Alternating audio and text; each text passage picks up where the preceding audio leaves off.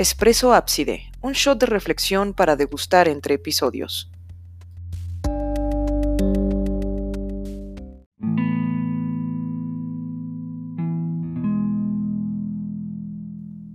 Hace algunos días, el basquetbolista en retiro Kobe Bryant murió junto con su hija de 13 años, Gianna, al desplomarse el helicóptero en el que viajaban junto con otras personas, incluyendo a otra chica adolescente. El mundo occidental se conmocionó de inmediato ante la tragedia, pero no pasaron muchas horas antes de que se nos recordara una perturbadora parte de la vida de Kobe.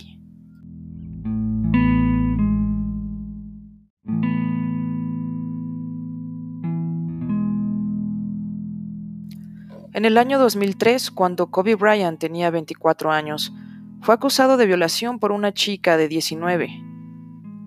Él ofreció una disculpa pública y admitió que había cometido adulterio.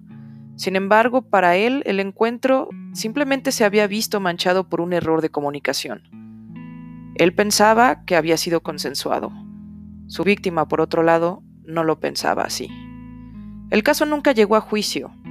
Su víctima sufrió de amenazas por parte de los fans de Bryant, así que decidió arreglar las cosas mediante un juicio civil recibió una compensación y este caso simplemente desapareció de los medios.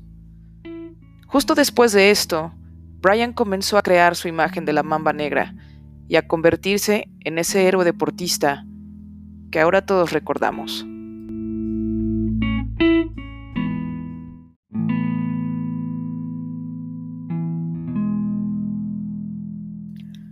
El mismo día de la muerte de Kobe, en Twitter destacó la publicación hecha por la actriz Evan Rachel Wood, quien tuiteó, Lo sucedido es trágico.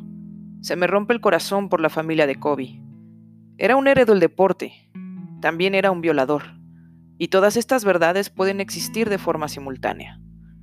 Evan, sobreviviente de tortura sexual y psicológica por uno de sus exparejas, se vio de inmediato sumergida en una luz de críticas y amenazas después de esta declaración a tal grado que decidió convertir su cuenta de Twitter en privada y borrar dicho tweet.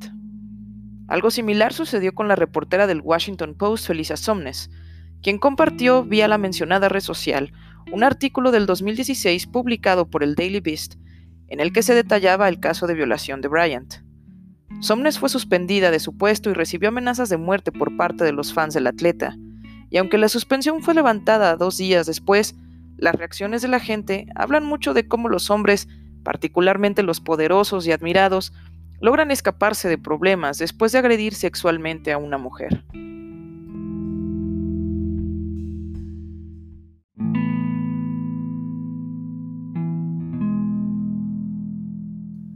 No discutiré la culpabilidad o inocencia de Bryant.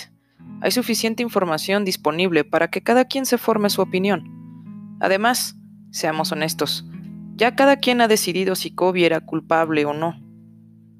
Quiero más bien hablar de la multidimensionalidad de las personas. Tendemos a evaluar las cosas desde un enfoque maniqueo. Todo tiene que ser blanco o negro, bueno o malo.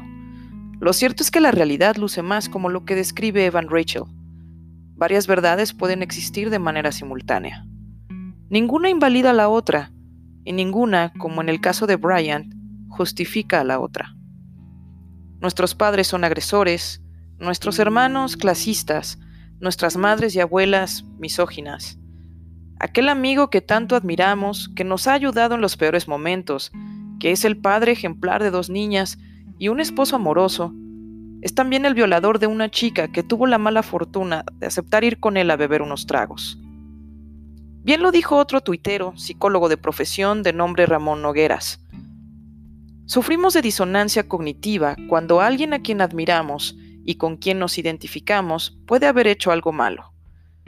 Una forma fácil de resolver la disonancia y eliminar el malestar es culpar a la víctima. Si algo se nos tiene que quedar grabado, es que no somos seres unidimensionales. Aunque es menos costoso en términos emocionales pensar que un violador es un maldito enfermo y nada más, lo cierto es que puede ser un héroe en otros sentidos y viceversa.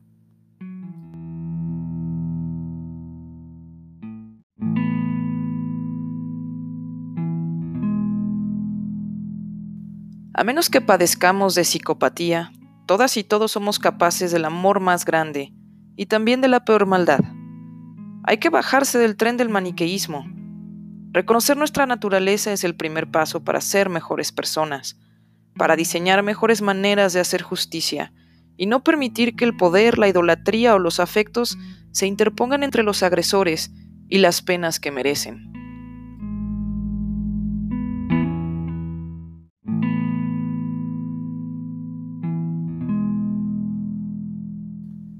Kobe Bryant, el magnífico basquetbolista, el impulsor de la inclusión de las mujeres en la NBA, el padre amoroso, el violador.